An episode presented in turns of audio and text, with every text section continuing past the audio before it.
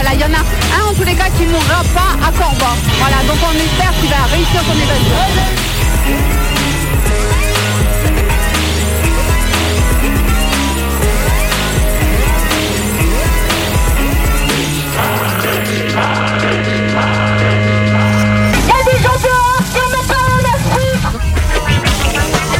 Émission en solidarité avec les détenus et leurs proches.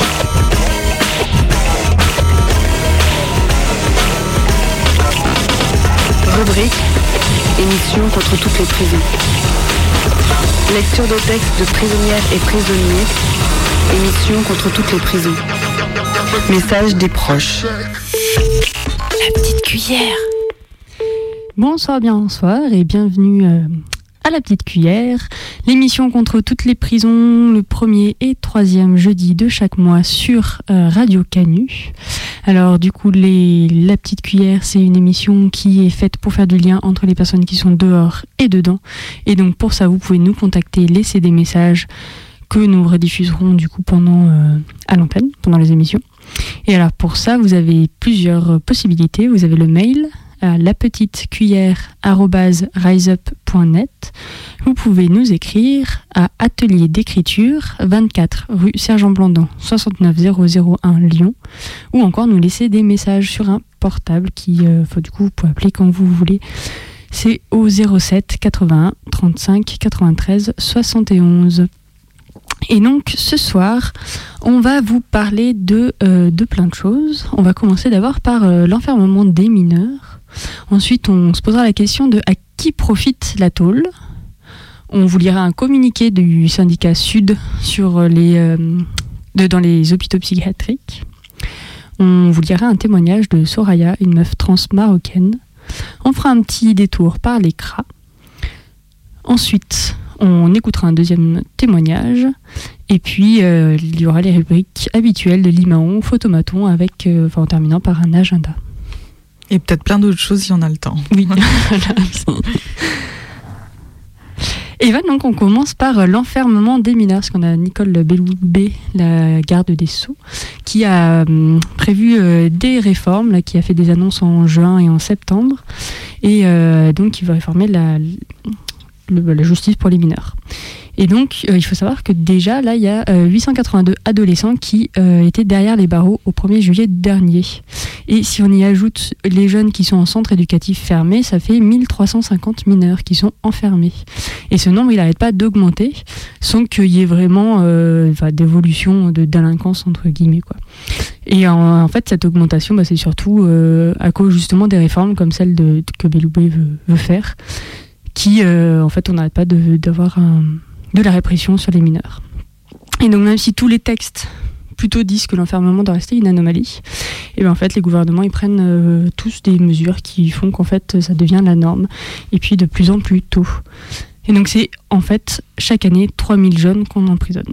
Et la plupart d'eux euh, le sont avant même d'avoir été définitivement condamnés, parce qu'au 1er juillet du coup, c'est parmi donc, ceux qui étaient enfermés, il y en avait 80% qui étaient détenus, euh, enfin qui étaient en détention provisoire.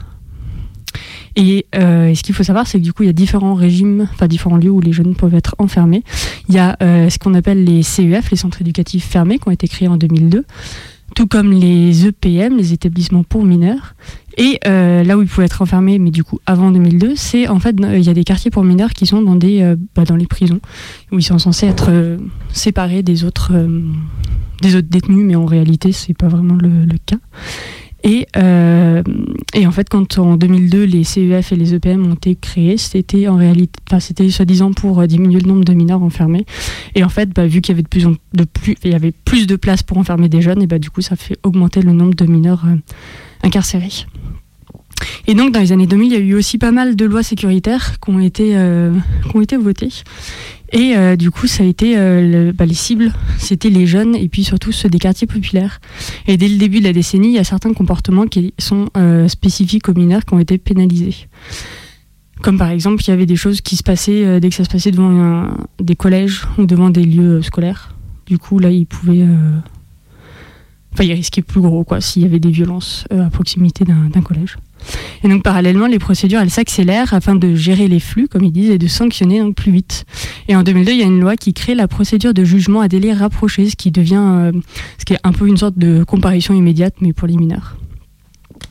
Donc euh, il faut sanctionner plus vite et aussi plus fort et les possibilités de, de réponse pénale se durcissent avec une tendance à donner une plus grande importance aux mesures de privation de liberté parmi la palette de mesures dont disposent les juges des enfants, relève un rapport parlementaire.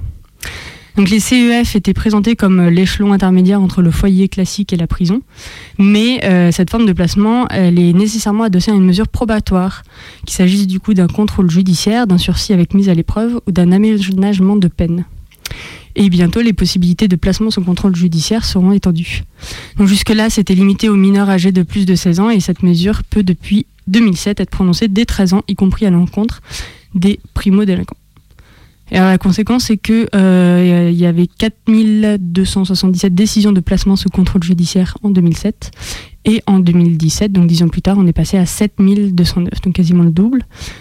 Euh, une hausse du coup qui est aussi liée à celle du nombre de placements en centre éducatif fermé.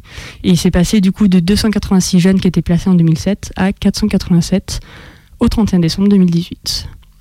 Et donc ce chiffre, il en cache un autre, c'est qu'au cours de l'année 2016, ce sont en réalité 1500 46 mineurs qui ont défilé en centre éducatif fermé. Parce que du coup, les... ils sont censés y rester que quelques mois.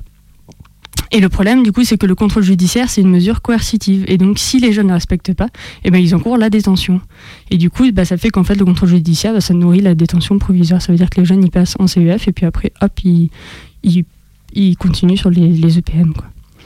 Et donc la tendance, elle va pas aller à s'arrangeant, parce que dans un contexte de lutte aussi contre le terrorisme, qui est de résolument répressif, les mineurs poursuivis, donc souvent soit pour avoir voulu partir en Syrie, soit pour s'être exprimés sur les réseaux sociaux, ils font l'objet d'un recours massif à l'enfermement, notamment sous le régime de la détention provisoire, et ce pour des durées particulièrement longues, au minimum 1 à 2 ans. Et depuis la loi du 21 juillet 2016, qui renforce la lutte antiterroriste, on a encore augmenté la durée maximale de la détention provisoire des mineurs âgés de plus de 16 ans. Et donc maintenant, ils peuvent être euh, enfermés jusqu'à 3 ans pour certaines infractions en détention provisoire. Euh, du coup, dans ses, dans mesures, elle a présenté euh, bah, différentes choses, et notamment la présomption d'irresponsabilité avant l'âge de 13 ans, en faisant croire que c'était une, une, grande réforme. Sauf que, euh, sauf que cette présomption, elle pourra être écartée au cas par cas. Et donc les, magistrats, ils auront toujours la possibilité de rejeter cette présomption et de poursuivre pénalement un enfant de moins de 13 ans, s'ils considèrent que ce dernier était capable de discernement. Et pire, du coup, la mesure, risque aussi d'entraîner un recul des droits pour les enfants âgés de plus de 13 ans. Il y a une juge des enfants, euh, euh, Sophie Legrand, qui, euh, qui dit donc actuellement le juge doit en principe systématiquement apprécier le discernement, quel que soit l'âge du mineur. Mais avec cette nouvelle mesure, au-delà de 13 ans, en principe, on ne se posera plus la question puisque le discernement sera présumé. Et autre problème, ce projet de loi ne précise pas la notion de discernement. Et donc, euh, comme elle reste floue, bah, ça veut dire que les magistrats, ils vont décider un peu à la louche comme ils veulent, et ça veut dire que bah, pour les jeunes, ça dépendra, euh, ce sera un peu la loterie, ça dépendra sur qui ils tomberont comme magistrats, et qu'est-ce que ce sera pour eux la, définition de discernement. Et du coup, euh, la, juge, elle, elle précise que en fait, il y a quand même des pays où il y a des mineurs, donc c'est en Espagne et en Allemagne, et ben les mineurs de moins de 14 ans, ils peuvent jamais faire l'objet de poursuites. Et ça, pour le coup, bah, Belloubet, euh, elle aurait pu, aurait pu prendre une mesure comme ça, et, et ça, ça aurait vraiment euh, été innovant. Mais non. Et donc, euh, une autre mesure qui est défendue par le gouvernement, c'est celle de la césure du procès pénal. ce qui veut dire que, du coup, il y aurait une procédure de jugement en deux temps ce qui devrait officiellement euh, prendre le temps d'étudier la personnalité, l'environnement et l'évolution de la personne mise en cause pour prononcer une peine individualisée et la plus adaptée possible à ces problématiques. Mais du coup, au lieu de réduire les euh, délais très longs des jugements actuels, ce qui est à peu près, à peu près 18 mois en moyenne, et eh ben, le gouvernement il, impose des délais. Et donc, euh, il faut qu'il y ait tout d'abord une audience de culpabilité qui doit avoir lieu entre 10 jours et 3 mois. Et entre du coup de culpabilité et celle de la sanction, euh, il faudra qu'il se passe que 6 à 9 mois maximum. Et entre ces deux, il y aura euh, un travail éducatif qui sera euh, obligatoire, enfin en tout cas que les jeunes doivent suivre un travail éducatif. Et en fait, le travail éducatif est censé être terminé quand il y a le, procès sur la, sanction pour savoir si justement est-ce que le travail a été suffisant ou pas, ou est-ce que du coup le juge doit prendre d'autres sanctions pour que bon, doit prendre d'autres sanctions. Et sauf que là, en imposant des délais, eh ben, en fait, le travail éducatif sera même pas terminé, que la sanction euh, va tomber. Ce qui veut dire que ça aura du coup euh, pas du tout de sens en fait de mettre une sanction sur des jeunes qui, euh, en fait, potentiellement pouvaient très bien s'en sortir sans, en tout cas prouver que c'est bon, ils avaient compris et, et qu'il n'y avait pas besoin d'une sanction autre, quoi. Euh, et puis la réforme, du coup, elle multiplie aussi les possibilités de contourner du coup cette fameuse césure qui est censée, euh, bah, soi-disant, individualiser les, peines. Et euh, ça va permettre de recourir à des procédures de jugement rapide, notamment pour les mineurs qui enchaînent les passages à l'acte. donc la juge là que je disais tout à l'heure, elle, elle pour elle, elle estime que voilà, c'est justement quand il y a des jeunes qui réitèrent bah, plein d'actes comme ça ouais, de délinquance. Quoi. Euh, c'est là où justement il faudrait prendre du temps avec eux, euh, bah, faire vraiment euh, l'éducatif et pas du tout être sur de la répression. Et ben en fait, plutôt là, la volonté, ça va être de faire des procédures où tout sera jugé en même temps pour, pour gagner du temps en fait et, ce qui sera pas du tout adapté quoi. Et que les, les gamins ils vont plus risquer de la tôle du coup. Et et puis, il faut revenir du coup sur les, CEF, les centres éducatifs fermés, parce que, euh, parce que du coup, ils, vont augmenter. Il doit y en avoir 20 en plus d'ici 2021, ce qui fera qu'il y en aura une bonne cinquantaine, je crois. Et euh, ce qui pose question aussi, c'est que du coup, on n'arrête pas de parler de réduction de coûts, de, qu'il faut maîtriser les budgets, tout ça, tout ça.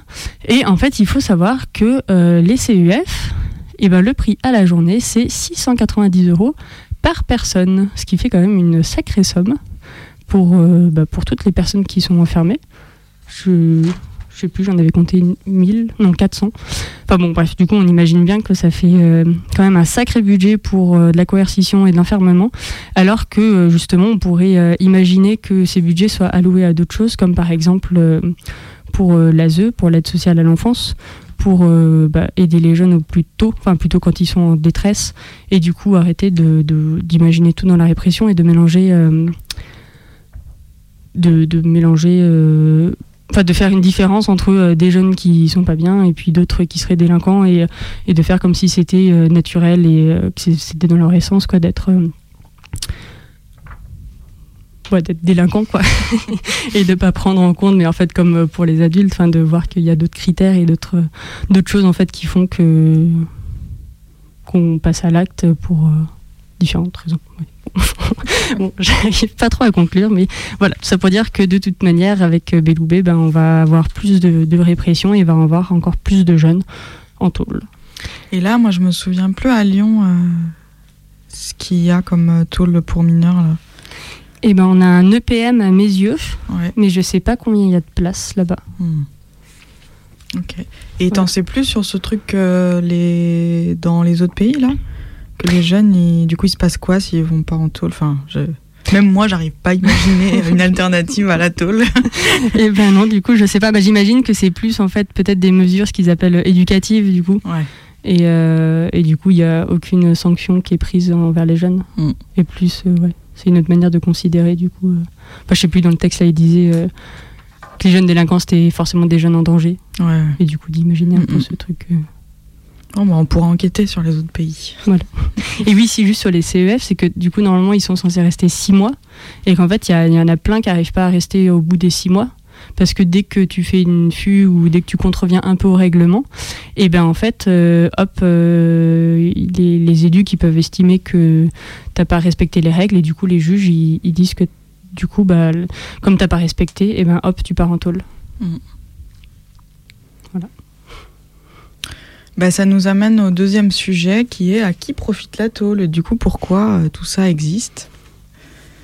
Et ce chiffre mirobolant de 600, euh, je ne sais plus combien d'euros. 690 euros. Par tête et par jour. Euh, du coup, on va vous parler de à qui ça profite avec plein de chiffres. Peut-être ça va être un peu lourd, mais bon, il faut le dire. Euh, du coup, alors là, il va y avoir des chiffres de 2015, puisque c'est pas très actuel ce que je vais vous lire, mais il y en aura d'autres, bref, un peu plus actuels. En tout cas, en 2015, il y avait un taux d'occupation de 114, 114%. Euh, du coup, gros problème de surpopulation, mais ça, c'est pas nouveau. Et parce que déjà en 87, le taux d'occupation des 170 tôles était de 160%. Alors, on pourrait dire qu'on a fait des progrès, mais bon, pas déconner. Ah oui, pardon. Ouais, on, on lit en Désolée, alternance. j'avais pas suivi. Oui, alors du coup, euh, la, la garde des Sceaux de l'époque, le garde des Sceaux, Albin Chalandon, a la solution. Euh, donc en 98, il, en 88, il lance le programme 13 000. C'est un plan qui prévoit d'ajouter 12 824 places en cellules en ouvrant le marché carcéral aux entreprises françaises. Et c'était lui qui avait déjà privatisé les autoroutes dans les années 70. Alors donc, bah, pourquoi pas le parc pénitentiaire? Alors avec ce plan débutent donc les prisons qu'ils appellent en gestion déléguée, où euh, il n'y a que les fonctions qu'on appelle régaliennes, c'est-à-dire la direction, le greffe, la surveillance des prisonniers et prisonnières qui restent entre les mains de l'État. Et tout le reste, ça devient un joli marché à conquérir. Donc y a, euh, ça va de la conception de la prison, sa construction, la maintenance, le nettoyage, le transport, les cantines, enfin la gestion des cantines, la restauration, la blanchisserie, le travail, l'accueil des familles et même la formation professionnelle. Depuis 2002, l'État a la possibilité d'engager des constructions sans crédit de paiement par le biais de partenariats public-privé, les PPP. Et en gros, ben, du coup, l'État il construit des prisons à crédit. Il est endetté sur 27 ans. Euh, L'État rembourse les frais d'investissement avec des loyers versés à compter de la livraison à l'établissement. C'est un gouffre financier.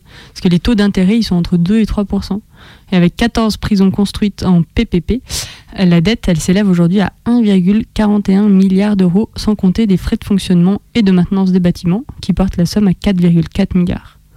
Et 1,14 milliards ont déjà été versés au titre des PPP. Au début de l'ouverture du coup du marché pénitentiaire, il y a deux entreprises qui dominent le secteur, Sodexo avec 34 prisons et GDF Suez qui est devenu NJ après avec 16 tôles. En 2008, il y a Bouygues, qui entre également dans la course et euh, il remporte le premier contrat en PPP.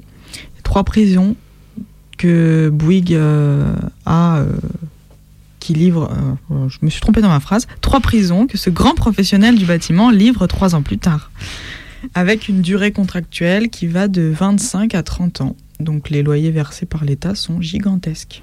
Et le marché, il est en pleine croissance. Depuis 2005, la population carcérale, elle a augmenté de 12%, alors que la durée moyenne des peines s'allonge. De 8,6 mois en 2006, elle est passée à 11 mois en 2013. Ça fait donc plus de locataires et plus longtemps. Le rêve de tout propriétaire. Le contrat spécifie même que l'État doit verser des pénalités dès que le taux d'occupation dépasse les 120%. C'est bien vu. Et donc plus l'État donne de l'argent à des sous-traitants et aux propriétaires des tôles, moins il en a pour le reste. En 2008, les dépenses qui étaient incompressibles, c'est-à-dire qu'on ne pouvait pas éviter dans le budget de l'administration pénitentiaire, ça représentait déjà 34%. Et trois ans plus tard, c'était 50%. Donc c'est déjà de la thune qu'on est sûr qu'on doit mettre euh, à, qu'on doit verser à telle entreprise et qu'on ne peut pas en faire ce qu'on veut, quoi. Et donc c'est d'autant d'argent en moins pour euh, plein d'autres choses comme l'aménagement des peines, la réinsertion. Mais de toute façon, les contrats qui sont passés avec les entreprises, ils prévoient des pénalités en cas d'évolution des prestations. Ça veut dire que par exemple, euh, les régions ont été empêchées de prendre le pilotage de la formation professionnelle des détenus dans les prisons à gestion déléguée avant la fin des contrats. Au 1er janvier 2019, 74 établissements pénitentiaires fonctionnent avec des partenaires privés, la plupart pour l'ensemble des missions déléguées, d'autres pour l'entretien, maintenance et ou la restauration seulement.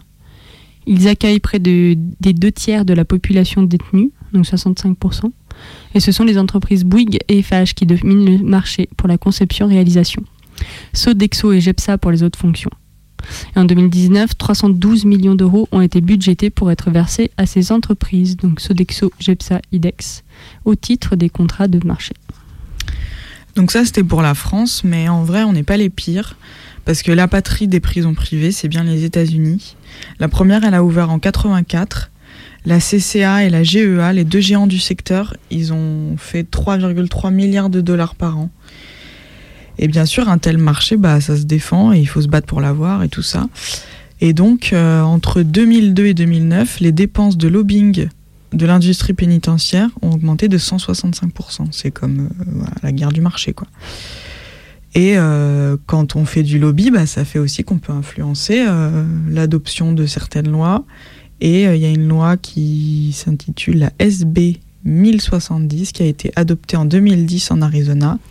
Et elle permet désormais d'incarcérer jusqu'à 30 jours tout étranger sans papier suspecté d'immigration illégale. Entre 2002 et 2009, la, population des prisons fédérales privées a augmenté de 37%.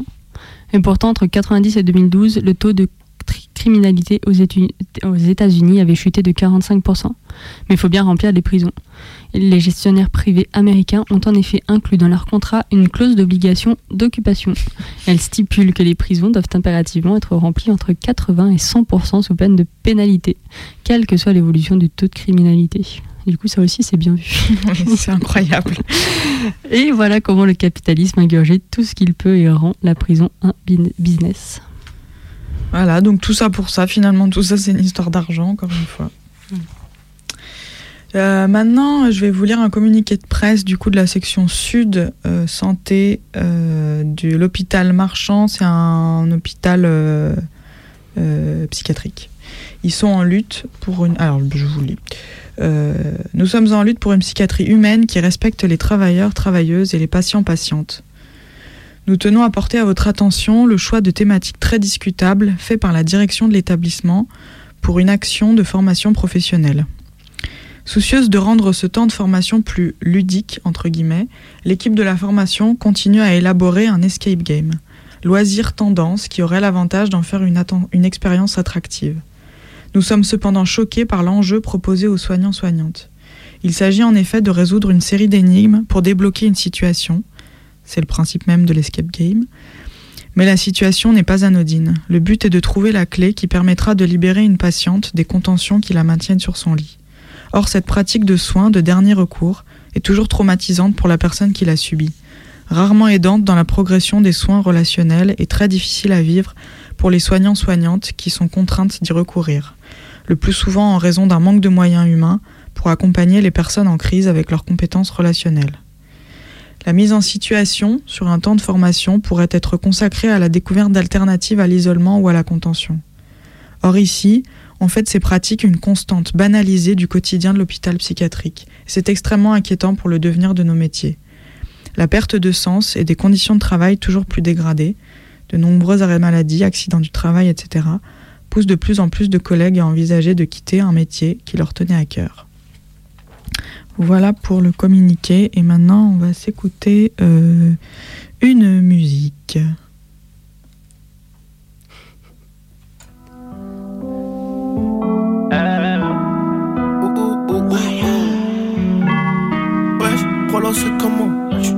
T'envoyer un roman. Frollo, c'est comment Là, je suis d'humeur à t'envoyer un roman. Dehors, ça va pas, même les petits veulent faire la bataille. Ligo, c'est incroyable, le terrain tombe plus comme avant. Le terrain tombe plus comme avant. Et tous les matins, y'a la daronne qui se demande qu'est-ce que son fils il fait dans la vie. Je peux même pas lui répondre, donc j'évite les questions. Toi-même t'es béton, toi-même t'es béton. Ça commence à faire long, ça commence à faire long. J'ai promis d'assurer, j'ai promis d'assumer.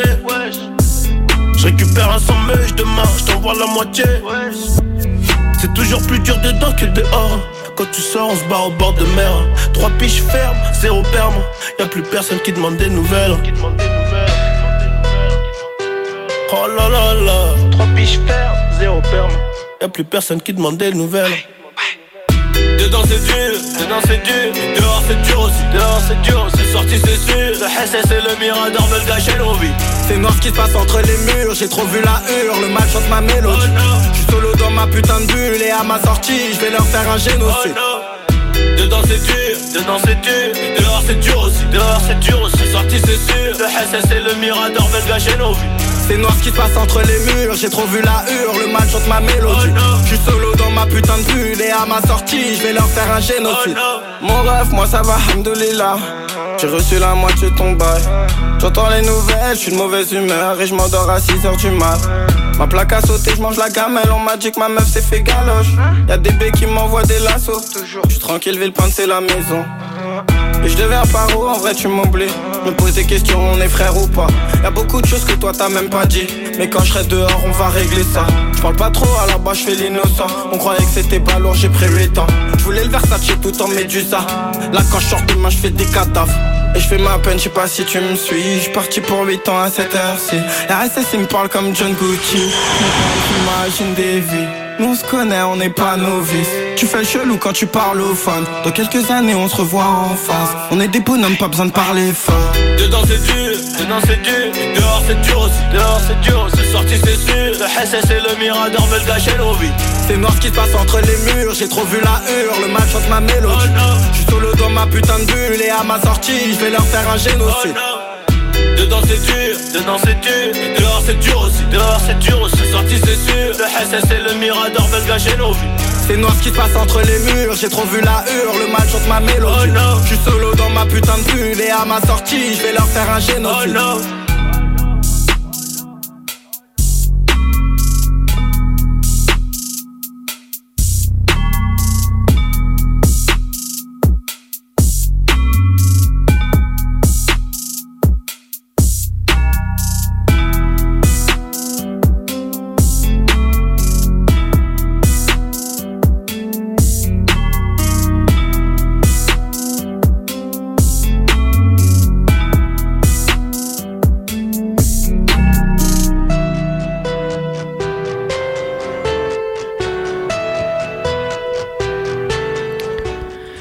s'écouter Daouzi, euh, ça s'appelle Entre les murs. Et maintenant, on va vous lire le témoignage de Soraya. Alors, son nom, il a été modifié. Soraya, elle a 30 ans. Elle arrive à la fin de l'année 2018 en France, où elle demande l'asile. Elle fuit le Maroc en raison des persécutions qu'elle y a subies. Elle a passé trois mois incarcérée à la prison de Boulmarès en raison de sa transidentité. Ce matin, j'étais dans mon appartement, endormie, lorsque j'ai été réveillée par l'alarme d'un détecteur de fumée. Quand j'ai ouvert ma porte d'entrée, il y avait des flammes sur mon palier. Quelqu'un avait mis le feu à des cartons entassés devant ma porte. J'ai eu très peur. Je sais pas qui a fait ça, mais je fais forcément le rapprochement avec les menaces de mort répétées d'un de mes voisins. La dernière fois, il a brandi un couteau en disant Sois une bonne musulmane, sinon je te tuerai. Suite à l'incendie de ce matin, j'ai appelé la police et j'ai décidé de porter plainte. Au fond, c'est la même haine au Maroc et en France qui se manifeste. À cette différence près qu'au Maroc, ceux qui persécutent les personnes lesbiennes, gays, bisexuelles et trans ont la loi pour eux. L'article 489 du Code pénal marocain punit de 6 mois à 3 ans de prison ceux et celles qui commettent, je cite, des actes licencieux ou contre nature avec un individu du même sexe. J'ai fait moi-même l'expérience de cette persécution d'État, puisque j'ai été arrêtée et emprisonnée à cause de mon orientation sexuelle, car je suis une femme trans. L'arrestation se produit dans ma ville, à Marrakech, en décembre 2014. Ce soir-là, je sors dîner en ville et j'attends un taxi pour rentrer chez moi. Soudain, je suis brutalement arrêté par des policiers qui, sans explication, me forcent à monter dans leur voiture. Ils m'arrachent mon téléphone pour que je ne puisse prévenir personne. Pendant le trajet, ils m'accablent d'insultes homophobes comme Vous les PD, vous avez envahi le Maroc ou encore On va tous vous brûler. Puis je suis mise en garde à vue et enfermée dans une cellule avec une vingtaine de délinquants et de criminels. Je crie. Je suis une femme, ne me laissez pas avec eux. Des détenus me mettent par terre. Certains pissent sur mon visage. Puis plusieurs me violent. Ça se passe sous les yeux des gardiens qui laissent faire. Pendant deux jours, je n'ai rien à manger, rien à boire. Quand je demande de l'eau, on me répond Tu peux crever, sale pédé. J'étais enfermée dans une cave de commissariat. Une pièce d'environ 20 mètres carrés avec dans un coin une toilette pourrie. C'est sombre, sans lumière et très sale. Il n'y a aucun matelas pour dormir. Quand les autres détenus me laissent en paix, je suis assise par terre, recroquevillée près de la porte. Ma garde à vue dans ces conditions dure 50 heures, y compris les trois heures passées devant le pol- policier qui rédige ma soi-disant déposition. La première chose qu'il me demande, c'est est-ce que t'es actif ou passif? Je lui réponds que je comprends pas sa question. Il me dit pas de souci, on va t'aider. Il écrit ce qu'il veut et à la fin il me demande de signer. D'abord je refuse, mais lui et trois autres policiers qui sont dans la pièce me menacent. Si tu signes pas, on va te défoncer la gueule. Et il me gifle à toute volée. À la troisième gifle, je sens ma tête tourner, j'ai peur. Alors je signe une déclaration que j'ai même pas lue. Je découvrirai ensuite qu'il a écrit que je reconnaissais avoir eu des relations homosexuelles, punies par la loi marocaine. Ils m'ont transféré à la prison de Boulmarez et ils m'ont enfermé dans une cellule occupée, là encore, uniquement par des détenus hommes. Il y avait une trentaine de criminels. Certains étaient là pour des meurtres, d'autres pour des crimes sexuels. Ils me volaient mes rations de nourriture et me menaçaient de me laisser crever de faim si je n'acceptais pas de baiser avec eux. J'ai été violée chaque jour pendant trois mois, par mes codétenus et parfois aussi par des gardiens. J'étais comme réduite en esclavage. Je suis encore traumatisée par ce que j'ai subi. Pour se doucher, il fallait s'inscrire auprès des gardiens. Seuls les détenus dont les familles payaient avaient droit à une douche, qui en plein hiver était toujours glacée. Dans la cellule, l'hygiène était déplorable. Quand un détenu était malade, le plus qu'il pouvait obtenir, c'est un cachet de doliprane. Non, j'ai seulement pu parler quelques fois au téléphone avec mon grand-père. J'ai su alors qu'il venait régulièrement à la prison. Les gardiens lui soutiraient de l'argent, le rassuraient faussement sur mes conditions de détention, tout en l'empêchant de me voir. Les seules visites que j'ai eues, ce sont à deux reprises celles d'une avocate qui avait été alertée par une élève de l'école dans laquelle j'étudiais. Je suis sortie de cet enfer grâce à mon grand-père qui a payé plus de 6000 euros pour que je sois libérée. C'est toujours comme ça que ça se passe dans ce pays ultra corrompu. Après plusieurs demandes et des mois d'attente, j'ai fini par obtenir un visa touristique du consulat de France. Une fois arrivé sur le sol français en novembre 2018, j'ai demandé le statut de réfugié. Actuellement, ma demande est en cours et j'ai obtenu une carte de résidence. Je veux aussi souligner l'aide et le soutien précieux d'une association d'aide aux migrantes LGBTQI. C'est signé Soraya. Et maintenant, on va parler euh, des cras. Oui. Et euh, on part à Ménil-Amelot euh, parce que depuis le lundi 18 novembre, il y a une grève de la faim qui a commencé. Et on va vous lire des témoignages qui ont été rédigés là au troisième jour de la grève. Aujourd'hui, c'est le troisième jour de grève de la faim au CRA 2 du Ménil-Amelot, avec des gens qui viennent du bâtiment 9, 10, 11 et 12. Les flics viennent toujours chez nous le matin, le midi, le soir, et ils nous disent pourquoi vous ne mangez pas c'est quoi le motif Chacun son motif. On est contre la différence de traitement entre les deux cras. Au CRA 3, ils ont le droit de garder la nourriture après le parloir et l'OFI leur achète des gâteaux. La bouffe des gamelles est immangeable. T'ouvres la boîte, t'as envie de vomir. Tu peux manger que des bouts de pain avec de la maillot. La bouffe de l'extérieur, des fois ça rentre, des fois pas. Pourquoi? C'est pas normal. Ils nous traitent comme des animaux. Il y a des humiliations tout le temps. Il y en a qui sont en grève parce que la viande est pas halal. Quand on est musulman, on mange rien, à part des yaourts et des haricots. On mange à 18h le soir, donc à 20h on a faim.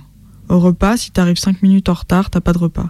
Le matin, c'est de 7h à 7h30, t'arrives à 7h30, c'est mort. Il te fouille après chaque repas. Ici, tu peux même pas faire passer de bouffe au parloir. Depuis le début de la grève, il laisse passer les baguettes et les fromages après les repas. Il propose qu'on ramène tous en cellule depuis. Quand on a mal aux dents, on donne que du doliprane. Il y en a non, il y en a, ils ont déjà été enfermés au CRA plusieurs fois ces dernières années. Hier, on était 50 en grève de la faim.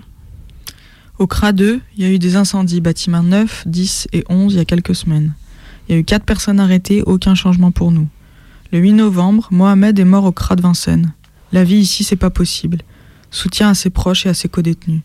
On veut sortir, on veut la liberté. On veut pas faire marche arrière, on va aller jusqu'au bout, jusqu'à ce qu'on tombe par terre. On a trois revendications.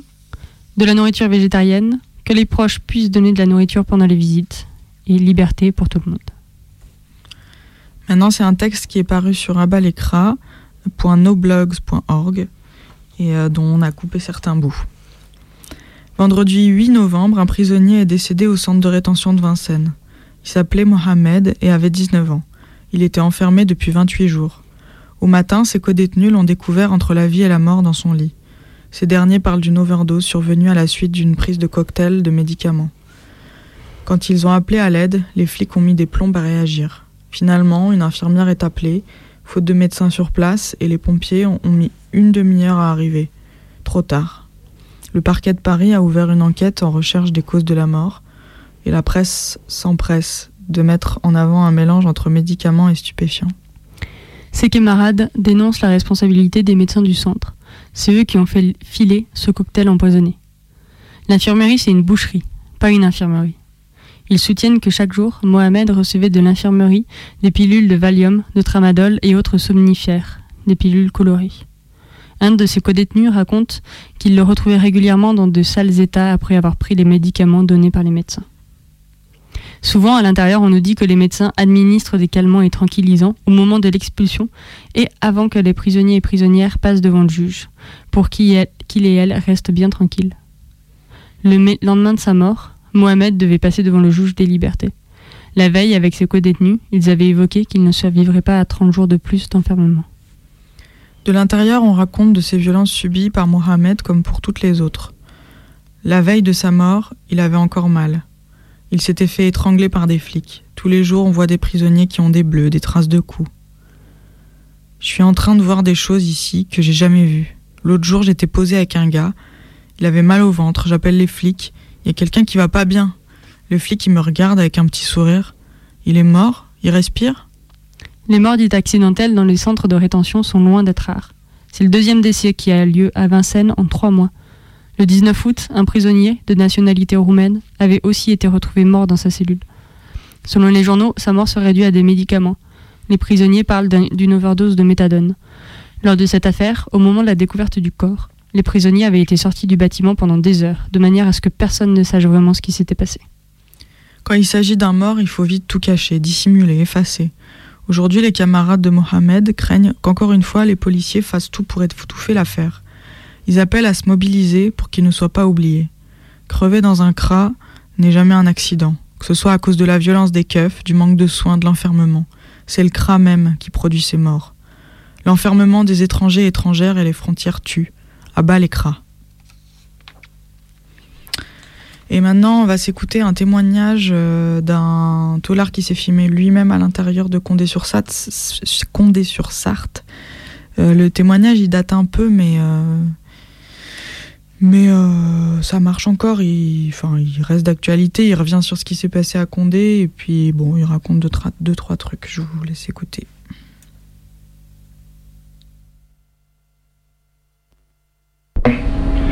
Il est 23h12. Je tiens à m'exprimer encore sur les conditions de vie euh, qui se passent actuellement à Condé-sur-Sarthe. Bon, cela fait actuellement 8 mois que je suis incarcéré ici. Avant que je vienne ici, j'étais à la maison d'arrêt de Lyon-Corba, où euh, tout se passait bien. J'avais une situation carcérale stable. Je pouvais parler de réinsertion, mais depuis mon arrivée ici, bah, tout se dégrade. Notamment à cause de ce qui s'est passé le 5 mars 2019. Bon, moi, je suis pas. Je suis pas d'accord avec ce qui s'est passé, bien entendu. Je suis pas d'accord avec les faits qui se sont passés, l'agression, parce que là, ce qu'il faut savoir, c'est qu'ici, on qualifie l'acte qui s'est passé comme un attentat, alors que ces actes-là, il y en a un peu partout dans les prisons de France et on les qualifie pas d'attentat. Donc apparemment, il aurait créé à la Wakbar ou je sais pas trop quoi. Donc euh, c'est pour ce fait qu'on dit que c'est un fait d'attentat. Alors que moi, je verrais ça plutôt comme euh, une agression. Bon, après, c'est mon ressenti, hein, c'est mon opinion personnelle. Bref, moi, sur quoi je voulais me focaliser actuellement, c'est que rien n'est mis en place. Je sais que je me répète souvent, mais rien n'est mis en place pour la réinsertion. Les détenus sont livrés à eux-mêmes. Euh, on est là, on attend, on a une heure de promenade parce que ce qu'il faut savoir, c'est que je suis actuellement euh, dans un étage qu'ils appellent le contraint. On est contraint en fait et on est activement surveillé 24 heures sur 24. D'ailleurs, euh, les passages à l'œil ils sont récurrents. C'est tout le temps et c'est fatigant. C'est épuisant. Mais moi, ce qui me m'énerve le plus, c'est qu'il n'y a rien qui est fait pour qu'on soit réinséré à la société. Rien du tout. Ça veut dire déjà que nos liens familiaux sont en train de les briser parce que ce qu'il faut savoir, c'est qu'ils ont instauré maintenant le système de fouille automatique des familles. Qu'ils sonnent ou qu'ils sonnent pas, on les palpe palpation. Et s'ils ont un doute, eh ben, la police fait leur entrée et puis fouille à nu euh, les familles qui viennent nous voir. Donc ça, moi, je trouve ça euh, complètement fou parce que c'est pas normal ça. C'est vraiment pas normal. Alors qu'il n'y a rien, leur couteau soi-disant céramique était rentré, euh, on n'a pas de retour de l'enquête en fait. Ils disent qu'il y avait une ceinture d'explosifs, qu'il y avait un couteau céramique, alors qu'à l'UVF il y a des couteaux déjà, je, je comprends trop pas. Enfin, c'est pas ça le sujet. Le problème, c'est qu'ils ne réinsèrent pas du tout. Ils font rien pour nous. Il n'y a rien qui change. Et on doit attendre, on s'abstient, on attend. Et on est constamment euh, fouillé.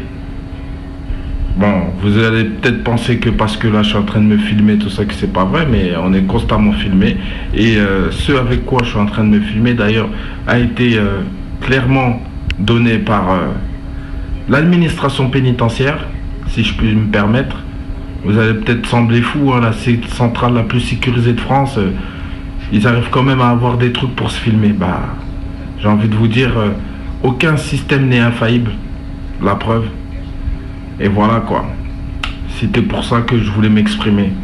Mais surtout, je mets l'accent sur le fait qu'il n'y a rien qui est mis en place pour la réinsertion. Rien du tout. Au contraire, ils sont là, ils nous provoquent, ils nous poussent à la faute pour pouvoir justifier tout ce qu'ils sont en train de mettre en place. Notamment les fouilles des familles, les fouilles systématiques des détenus, les palpations systématiques des détenus, euh, la surveillance à outrance. Alors que je veux bien être surveillé, mais il faut aussi me réhabiliter à la société. C'est bien facile de me surveiller, mais pour ce qui est de la réhabilitation, on n'en parle pas. Donc en fait, euh, si je comprends bien, je serais voué à rester comme ça, à rien faire de ma vie en fait. À rester comme ça tous les jours, une heure de promenade, et je rentre dans ma cellule et je m'abrutis avec la télé. J'apprends rien. Même pour aller à la bibliothèque, parce que ceux qui se trouvent au contraint, on n'a pas de bibliothèque, on n'a pas d'activités sociaux. Et même pour ceux qui sont en bâtiment normal, eh ben, c'est pareil, ils ont pratiquement le même système que nous. Ils sont fliqués. Moi, je demande pas de souplesse à, à leur système, ils font ce qu'ils veulent. Mais juste de la réhabilitation aux détenus, Alors ouais, ça coupe et c'est normal. euh, on n'a pas la fin du témoignage. Mais euh, voilà. Et ben on s'écoute une autre musique.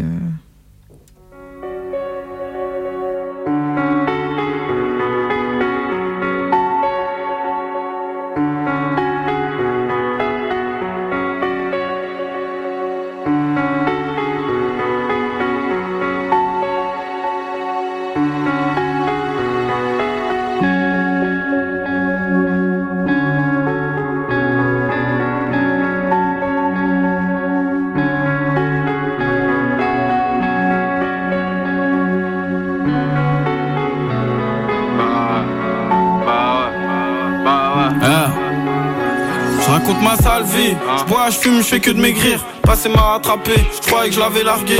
La vie c'est moche, faut que j'oublie dans ses cuisses. Je voulais faire le tour du monde.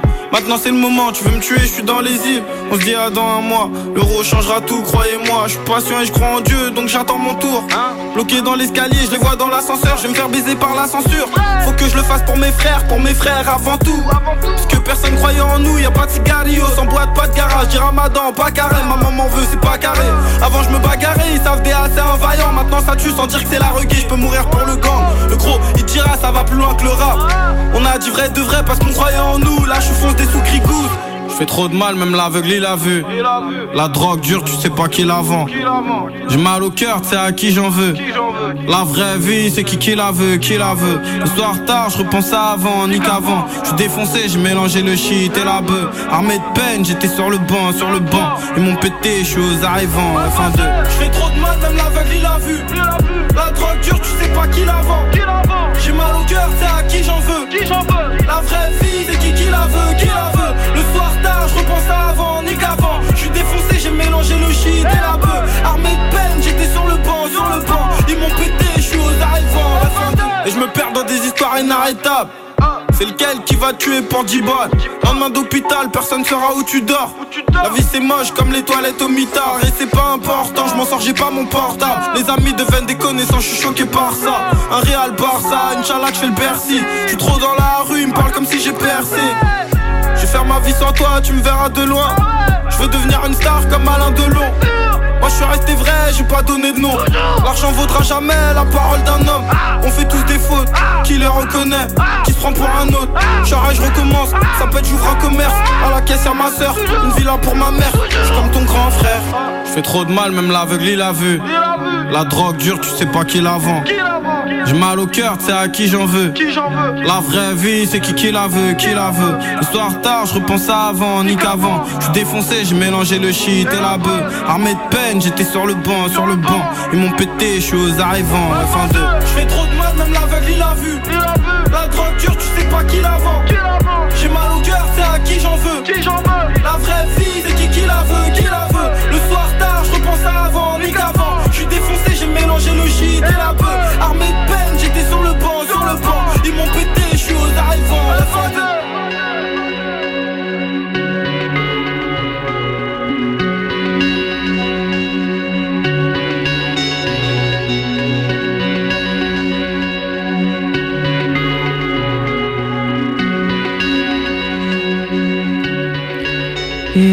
se réécouter Daouzi et cette fois-ci c'était avec la vraie vie.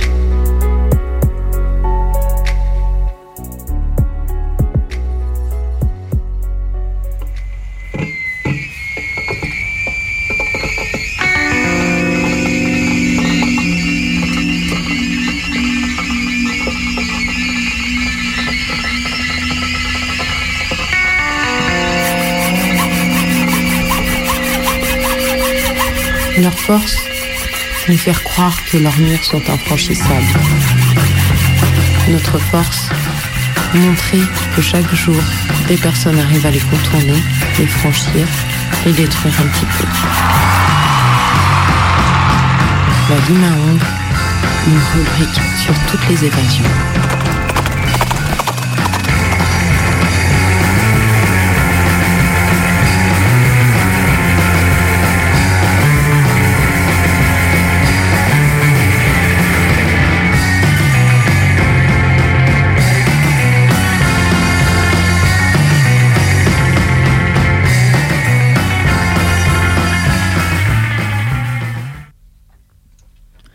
Un détenu du centre pénitentiaire de Saint-Quentin-Falavier a profité d'une permission de sortie pour s'évader. Le détenu est sorti de la prison le vendredi 8 novembre en permission, pour un retour prévu le dimanche 10 novembre. Mais l'homme n'a jamais réintégré l'établissement pénitentiaire. Le 8 novembre, les policiers de Guilherand-Grange à la Drôme ont surpris un, euh, trois hommes en train de voler une voiture. Et alors, ils étaient en train de les interpeller, sauf qu'il y a l'un des individus qui a réussi à prendre la fuite à bord du véhicule de police. Ça aurait été un beau pied de nez au flic, mais malheureusement, il a été euh, rattrapé 30 minutes après, il a été interpellé. En Russie, un homme est parvenu à s'évader d'un commissariat de police en sautant par la fenêtre du premier étage. Après avoir arraché le radiateur auquel il était menotté, il a sauté par la fenêtre pour atterrir lourdement sur un véhicule stationné en dessous.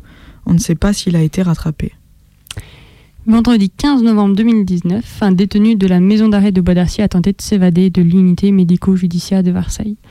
Le détenu a réussi à retirer ses menottes avant de prendre la fuite en courant. Et les matons qui l'escortaient sont parvenus à l'interpeller après euh, une course-poursuite. Là, c'est le récit d'un prisonnier d'un CRA francilien qui raconte la manière dont il a résisté avec succès à sa tentative de déportation vers le Soudan. Et bonne nouvelle, après 90 jours au CRA, il a été libéré. Monsieur le procureur, je voudrais porter à votre connaissance les faits suivants. Le 30 octobre, le- les policiers sont venus me chercher dans ma chambre du centre de rétention à 9h. J'étais allé aux toilettes, j'ai été interpellé devant les toilettes et ils m'ont demandé d'aller rassembler mes affaires. J'ai été fouillé. On m'a posé des questions sur l'asile et ma nationalité. On m'a annoncé qu'on allait m'emmener au Soudan. Je suis arrivé à l'aéroport. J'ai pas subi de violence jusqu'à l'aéroport de Roissy-Charles de Gaulle. J'ai été reçu par cinq flics en civil et un flic en uniforme. Ils m'ont proposé de prendre des cachets sans m'expliquer ce dont il s'agissait et m'ont proposé une bouteille d'eau pour les boire. J'ai refusé de les avaler. Ils m'ont escorté vers l'avion. Trois agents m'ont installé dans l'avion et m'ont menotté et recouvert d'un drap rouge pour me cacher des autres passagers. Il n'y avait encore personne dans l'avion. À ce moment, j'avais un policier à ma gauche, un à ma droite et un devant. Deux autres discutaient avec le capitaine. Les passagers sont arrivés et je hurlais et je pleurais. Les policiers ont alors commencé à me frapper. J'ai reçu des coups de poing et ils m'ont étranglé. J'ai surtout été frappé à la tête. Ensuite, j'ai pas tout compris et entendu. J'ai vu le pilote parler avec les officiers et il a refusé de me laisser prendre l'avion, notamment à cause de la violence que j'ai subie devant tout le monde. Les policiers m'ont fait sortir de l'avion. J'ai continué d'être frappé, j'ai été insulté, suce ma bite, ferme ta gueule, fils de pute, dans la voiture qui m'emmenait au poste de police dans l'aéroport. J'ai été frappé à la tête et étranglé pour m'empêcher de crier. J'ai été emmené dans un poste de police dans l'aéroport pendant deux heures et j'ai été frappé par deux des trois policiers. Tout au long de ces moments, j'ai protégé mon visage avec mes bras en criant que je respecte la police. Après, j'ai été emmené au centre de rétention. J'ai pas pu voir de médecin à mon retour au centre. Je souhaiterais être emmené au commissariat pour porter plainte. Je souhaite voir un médecin. J'ai conscience que tout propos mensonger est puni par la loi.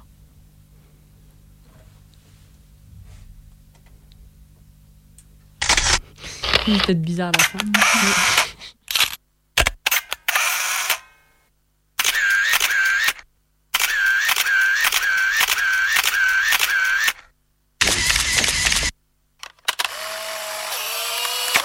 La photomaton. Dans la nuit du 10 au 11 novembre, vers minuit, lors d'une ronde, un maton prévient son chef que l'œilleton d'une cellule est bouché et que le détenu mineur qui se trouve à l'intérieur ne répond pas. Lorsque les surveillants ouvrent la porte, ils découvrent que le détenu s'est donné la mort par pendaison. C'était à l'EPM de mes yeux. Un détenu de la maison d'arrêt de Grasse a mis fin à ses jours ce dimanche. L'homme en détention provisoire s'est pendu. Malgré l'intervention des sapeurs-pompiers et d'un médecin du CMUR, l'homme n'a pu être réanimé. Bon là en fait on a mis le jingle des photomatons mais en fait peut-être c'était pas vraiment adapté et c'était peut-être un peu cynique du coup euh, on est désolé peut-être ça aurait été mieux que ce soit dans les bruits qui courent. Et eh ben euh, maintenant on va parler d'un appel à une manif samedi pour Joël qui est mort à Vienne après un contrôle euh, de la police municipale il y a deux ans. Justice pour Joël, mort à Vienne après un contrôle de la police municipale. Alors mardi 21 novembre 2017, Joël Zerouki, âgé de 19 ans, se fait contrôler par la police municipale avec son quad dans un quartier de Vienne, en Isère. Libéré du contrôle, il tombe en panne un peu plus loin. Il décide de garer l'engin dans une impasse, le temps de trouver de l'aide. À son retour, second contrôle de la police municipale. Il constate à sa grande surprise que son quad est saccagé. Une vive discussion s'engage avec les policiers. Tout démontre leur responsabilité. Il avait laissé son quad intact. On le menace d'un jet de gaz lacrymogène. Joy a peur. Il prend la fuite à pied. Cinq policiers municipaux lui quadrillent tous, les passages et se lancent à, sa poursuite. Il passe une barrière débouchant sur la voie de chemin de fer et c'est là que tout bascule. À un moment, Joy ne voit pas le TER arriver et le prend de plein fouet. Il meurt sur le coup. Deux ans plus tard, le procureur de la République de Vienne classe sans suite, pour qui aucune infraction pénale n'a pu être établie. Après cette décision choquante et lacunaire, qui ne force pas à l'exactitude, nous demandons à la justice d'entreprendre une véritable enquête sur les circonstances de la mort de Joaille et que la responsabilité des agents soit établie. Les cinq policiers municipaux sont responsables de la mort du garçon. Visés également pour arrestation arbitraire, les municipaux n'avaient aucun droit de procéder à une interpellation, ni de pratiquer une course-poursuite. Une plainte a été déposée en septembre 2019 à des fins de procéder à de véritables investigations et dénoncer la thèse de l'irresponsabilité, mise à mal par de nombreuses incohérences et impossibilités du dossier. La plainte vise quatre infractions dont l'homicide involontaire par la création d'un danger et la non-assistance à personne en danger. Un recours est également déposé contre la ville de Vienne auprès du tribunal administratif. Elle est responsable de ses agents. Le combat pour obtenir le procès des responsables de la mort de Joaille continue. Départ de la marche samedi 23 novembre à 14h, place du Champ de Mars, direction le lieu du décès de Joaille, arrivée palais de justice de Vienne. Et oui, il y a eu un problème sur la date, mais je pense que, enfin, je pense que c'est la bonne, enfin, c'est vraiment instantané. Il y a, enfin, c'est un texte, il a été trouvé du coup sur Rébellion et il y a aussi un Facebook Comité Vérité et Justice pour Joaille où du coup vous pouvez aussi trouver des informations euh, et ben pour y aller et puis pour savoir aussi ce qui se passe dans le futur. Donc là c'est le Comité Vérité et Justice qui a, qui a écrit euh, et qui organise euh, la marche. Ben, il nous reste un petit peu de temps, peut-être on peut parler d'un truc hyper léger pour finir. Mm. Du coup, euh, c'est Danny Hell's Kitchen. C'est un, détenu qui est incarcéré dans le nord de la France depuis un petit moment et qui, pour passer le temps, se filme, euh, filme ce qu'il fait à bouffer chaque jour et partage ses tartelettes au chocolat, ses tagines, ses tiramisu sur Instagram. Et euh, en référence à l'émission de télé du chef anglais Gordon Ramsay, Hell's Kitchen, il a créé un compte Instagram qui s'appelle Danny Hell's Kitchen. Avant, il postait ses vidéos sur 187 euh, Gangsters, un compte qui est fait par les prisonniers et, pour, par et pour les prisonniers. Donc on va vous lire ce qu'il raconte. Je pense que ce qui plaît aux gens, c'est de voir comment ça se passe à l'intérieur. Ce qui plaît aussi, c'est que je suis optimiste comme mec. Je me plains jamais à dire je veux sortir, il y en a marre de la tôle. J'aurais mal fini dehors. J'étais dans un monde obscur. Du coup, je prends ça à la cool, je fais bon sport, je check mes réseaux sociaux et surtout, je fais à manger. J'ai toujours cuisiné. Quand j'étais petit, j'étais toujours collée à la cuisine. J'essayais de comprendre. Je posais des questions à ma mère qui cuisinait un peu de tout. Des plats maghrébins, français, italiens. J'aime bien manger mes propres plats. Du coup, avant d'arriver en prison, je cuisinais souvent pour mes amis, ma famille. En prison, j'ai gardé ça. Quand j'ai un co-détenu, je lui prépare de la bouffe, ça te fait passer le temps. La bouffe servie en prison, c'est de la merde. Après, moi, la bouffe de la tôle, si je dois la manger, je la mangerai. Mais heureusement, j'ai des amis et une famille qui m'aiment. J'ai beaucoup de soutien dehors. Donc, je reçois un peu de sous tous les mois, ce qui me permet de cantiner. Mais quand j'ai plus de thunes, j'ai une petite astuce. Je récupère les produits de la gamelle et je les retravaille. Par exemple, quand il sert du poisson, je le récupère. Je le lave, je l'épice, puis je le revisite. Je fais des petits légumes avec un peu d'ail, j'épaissis une sauce, et voilà. Pareil, tu peux aussi récupérer les tomates à la gamelle. J'en fais une petite sauce méchouilla avec des poivrons coyés. Je suis un peu autodidacte. Vu que je vivais seule dehors, fallait bien que je me nourrisse. Puis plutôt que d'aller dépenser ma thune pour manger de la merde, je préférais me faire à manger. Marmiton m'a beaucoup aidé, notamment les vidéos YouTube. Ils font des recettes faciles. Là, dernièrement, j'ai fait une recette de tartelette au chocolat. En fait, c'est super simple à faire. Le seul truc, un peu technique, un peu technique, c'est que j'ai pas de four. Du coup, j'improvise. Et vu qu'on n'a pas accès à un four, je recouvre une casserole avec une poêle renversée et je mets une autre plaque induction par-dessus et ça fait un four. Ça marche super bien. Je te fais tout avec ça, des pizzas, du pain, des tagines. J'arrive à gérer la température et je peux même te faire rôtir un poulet. Pour tout ce qui est casserole, poêle, tu peux les acheter à la cantine. Pour le couteau, ils te donnent des couteaux à bourron non aiguisés. Après, t'as des gens qui font rentrer des couteaux pour les lancer par des lancers au-dessus du mur ou par les parloirs. Des couteaux en céramique parce que ça sonne pas.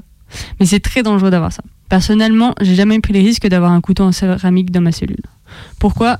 Parce que ça t'assure au minimum un an de prison supplémentaire en comparution immédiate. On a accès à un mini supermarché qui s'appelle la cantine. T'as des produits frais avec les prix au kilo, des prix confessionnels, des produits confessionnels, de la charcuterie, des produits laitiers, des gâteaux. Mais il y a des produits interdits comme la levure parce que tu peux faire de l'alcool avec. Donc c'est galère pour les gâteaux. Quand t'as une grosse peine et que t'es transféré en centre de détention ou en centrale, t'as accès aux cantines extérieures, où t'as une liste de produits plus grande. Tu peux acheter vraiment pas mal de trucs, sauf les produits que l'administration juge dangereuses. Tout dépend de ton centre de détention, mais certaines épices sont parfois interdites. Par exemple, le poivre, c'est souvent interdit parce que tu peux t'en servir comme une arme. Tu peux en souffler dans les yeux d'un surveillant, tu vois. Moi, j'en ai parce qu'on m'en ramène de la cuisine. Pour les autres épices, j'en fais rentrer au parloir. À l'époque où j'en ai fait rentrer au parloir à l'époque où j'étais en maison d'arrêt. Mon paprika, mon cumin, mon gingembre, c'est rentré au parloir. Le truc qui me manque le plus, c'est la viande. La viande. Du bon bœuf. À la gamelle, je récupère parfois du poulet. Mais j'en peux plus de leur poulet tout sec. Ça doit faire un an que j'ai pas mangé de la bonne viande. La dernière fois, c'était quand j'étais en maison d'arrêt. Là-bas, c'est le bordel, la jungle. Dans celle où j'étais, il y avait 1400 détenus pour 700 places. Du coup, c'était plus facile de, pour faire rentrer de la viande dans des visites au parloir. Tu pourrais faire rentrer des moutons entiers. Après, t'as certes la fouille à nu, mais il y a toujours moyen de s'arranger. Grand classique en prison, c'est les pâtes avec de la sauce tomate, comme dans Les Affranchis. Dans la scène où Polly dit à Vinny Don't put too many onions in the sauce. Pour faire la sauce, tu prends des tomates, tu les éminces, tu rajoutes un peu de tomates concentrées, un peu d'ail, des oignons bien émincés, tu fais bien revenir, tu ajoutes du thon si tu veux. En dessert, la plupart des détenus mangent ce que Sodexo me ramène à la gamelle. Souvent, ce sont des fruits qui ont pourri. Par contre, le dimanche midi, c'est une pâtisserie. Et c'est comme ça dans toutes les prisons de France, c'est une institution. Mais ça déclenche souvent des bagarres. Un peu comme au rap de frites à la cantine du collège. D'ailleurs, il y a aussi des frites ici, mais elles sont cuites à la vapeur comme tout ce que ramène Sodexo. Ce qui fait que la bouffe est certes mauvaise, mais saine. Du coup, moi je prends les frites de la gamelle, je les ramène en cellule et je les fais frire avec de l'huile de tournesol qu'on peut acheter. Ce qui me fait penser que les interdictions qu'on nous impose n'ont pas de sens. On n'a pas le droit au poivre, mais l'huile, ok. Ce qu'il faut savoir que c'est déjà arrivé, ça. Un mec qui balance de l'huile bouillante sur un autre. Bon, après, c'est trois ans et demi minimum supplémentaires qui s'ajoutent à ta peine. Souvent, il y a des détenus qui viennent me voir, m'apportent des ingrédients et me demandent de leur faire un plat. Plutôt que d'aller en promenade, je passe mon après-midi à faire un petit plat pour mon pote de la cellule d'à côté. Malheureusement, la grande majorité des détenus mangent la gamelle. La prison, ça détruit souvent les liens familiaux. Du coup, des mecs n'ont pas de thunes pour cantiner. Mais même ceux qui ont un peu de fric, ils ne s'achètent pas vraiment de bouffe. Ils préfèrent mettre du blé dans de la drogue. Tout le monde fume. Donc euh, ça part dans du shit, de la coke, de l'héros, ils se défoncent la gueule. Dans mon unité, on est quand même quelques-uns à se faire à manger, notamment pour ce qu'on est en centre de détention. Du coup, t'es pas dans ta cellule 22 heures sur 24 comme en maison d'arrêt. Tu peux sortir de ta cellule pendant la journée. On se partage des plats, des recettes. Parfois, on fait des anniversaires. Ou quand un mec qu'on aime va bien, quand un mec qu'on aime bien va sortir, on lui fait une petite fête. La bouffe, c'est un classique de la tôle. Notamment parce que ça te permet de tenir ton niveau santé et de te sentir bien. Ce qu'il y a aussi, c'est qu'ici, tu fais pas mal de sport, donc tu as besoin de beaucoup manger. C'était mon cas au début de ma détention. Je bouffais beaucoup pour prendre de la masse, je faisais du sport comme une brute. J'étais monstrueux. Puis tu te lasses. Maintenant, je fais juste du poids de corps pendant une heure et je ne mange qu'une fois par jour, le soir, parce que je me lève tard. La bouffe, c'est aussi un marqueur de ton statut dans la prison. Celui qui a de la bouffe, c'est celui qui a de la thune. Le tiramisu, c'est mon dessert préféré. Le soir, après avoir fumé un petit joint, ça fait du bien un petit tiramisu. Le problème, c'est que normalement, tu fais ça avec du mascarpone, mais ici, il n'y a pas accès. C'est impossible de cantiner ça. Donc, je fais, donc, ce que je fais, c'est que je prends un pot de crème fraîche avec 4 ou 5 yaourts au fromage blanc. Je rajoute du sucre, un jaune d'œuf et des blancs en neige. Tu laisses 24 heures au frigo pour que ça devienne consistant et ça fait office de mascarpone. Pour les petits biscuits, je mets des madeleines que j'ai trempées dans le café. Et en salé, c'est le tagine au pruneau. C'est très simple à faire. Par contre, il te faut du racel à noute. Comme on dit ici, sans racel à noute, t'es foutu. C'est primordial d'avoir ça en tôle. Bref, donc tu rajoutes ça à du cumin, tu mets les oignons, tu fais revenir un peu, tu rajoutes ton poulet que j'achète 7,99€ à la cantine. Après, tu rajoutes les pruneaux et les pommes de terre. En entrée, je fais souvent une petite salade verte classique avec un peu de maïs et un salade dressing méditerranéen avec du citron, de l'huile d'olive et une larme de moutarde. Je suis pas sûre de continuer dans cette voie quand je sortirai. Je crois que je suis trop feignant pour travailler dans une cuisine. Mais je veux bien manager le truc. Sinon, j'ai beaucoup de, beaucoup de plans pour ma réinsertion. Mais ça change un peu tous les jours. Et voilà pour le témoignage. Eh ben, on vous donne les dernières infos, on vous redonne les infos de la petite cuillère. Ouais, alors, du coup, pour nous contacter, on a un mail, la petite cuillère riseup.net. Vous pouvez nous écrire à atelier d'écriture 24 rue Sergent Blandon 69 001 Lyon ou encore nous laisser des messages sur notre portable au 07 81 35 93 71.